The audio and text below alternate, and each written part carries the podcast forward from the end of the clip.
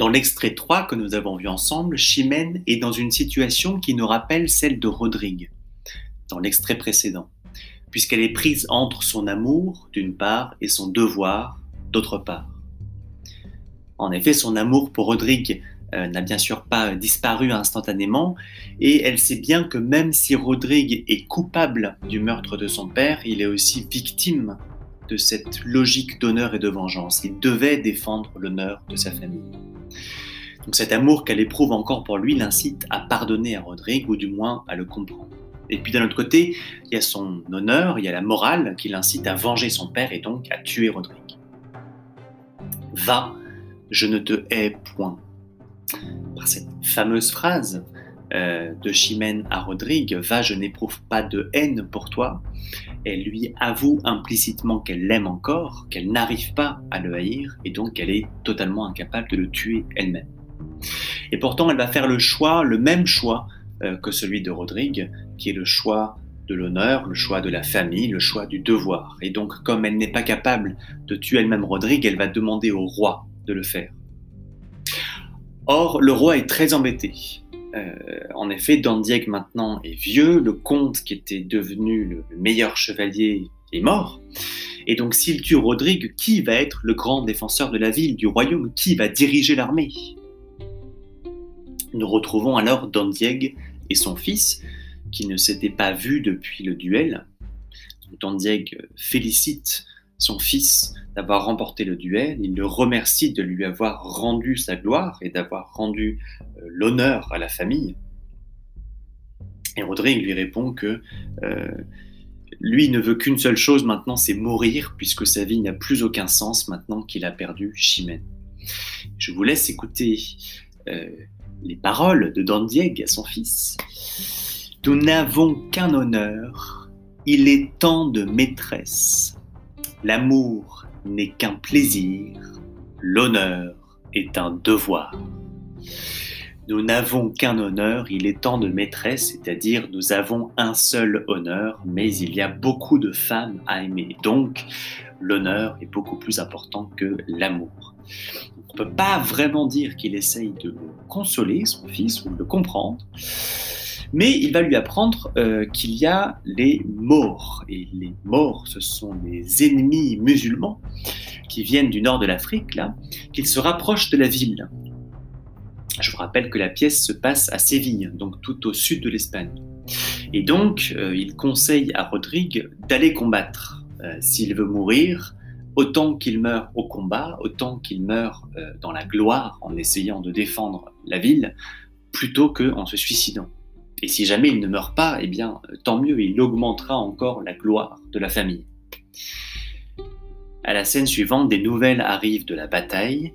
Le pays est sauvé, la ville est sauvée grâce à un chevalier exceptionnel, un héros jeune, intelligent, courageux, brillant. Et ce héros, c'est, bien sûr, vous l'avez déjà compris, c'est Rodrigue. Et donc, quand il revient dans la ville, c'est un triomphe. Tout le monde veut entendre le récit de ses exploits. C'est une scène qui est très célèbre. Euh, et ces exploits ont deux conséquences. La première, c'est que le roi a encore moins envie de tuer Rodrigue, puisque c'est vraiment maintenant le grand héros. Il vient de sauver le pays. Et la deuxième conséquence, c'est qu'il a reçu un surnom grâce à tous ses exploits.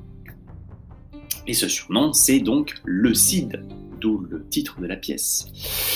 Et comme on parle souvent d'étymologie ensemble, je pense que vous comprenez en fait le sens étymologique de ce mot en français. Le Cid, en effet, c'est le tueur qu'on a par exemple dans homicide, euh, régicide, suicide, euh, insecticide. Le tueur, mais qui a donc ici une connotation euh, positive, puisque c'est dans un contexte de guerre, c'est un, un guerrier qui est un grand tueur. Mais vous allez découvrir dans le podcast sur la querelle du Cid que l'étymologie du Cid est encore plus intéressante que ça. Mais je ne vais pas spoiler. Je n'ai pas spoilé et je retourne euh, à l'histoire. Chimène retourne voir le roi pour lui rappeler sa demande, donc de tuer Roderick pour venger son père. Et elle annonce qu'elle épousera, qu'elle épousera pardon, celui qui tuera Roderick dans un duel. Le roi accepte Et il y en a un qu'on avait euh, un petit peu oublié, mais qui est toujours là, hein, dont on a parlé euh, tout au début, que vous avez dans le schéma des personnages, là, c'est Don Sanchez. C'est le deuxième prétendant, le deuxième jeune homme qui voulait euh, épouser Chimène. Alors je passe quelques scènes parce que l'histoire est très longue, il y a beaucoup de rebondissements. le duel a lieu, Rodrigue le remporte, et donc le roi ordonne à Chimène de se marier avec lui, de respecter sa parole, de respecter son engagement. Et donc on sort enfin de cet euh, enchaînement de malheurs là euh, qui n'arrêtait pas depuis le début de la pièce. Chimène, qui est euh, extrêmement soulagée que Roderick ne soit pas mort, accepte la demande du roi, puisque c'est le roi, et elle le formule ainsi, et quand un roi commande, on lui doit obéir. Et quand un roi commande, on lui doit obéir.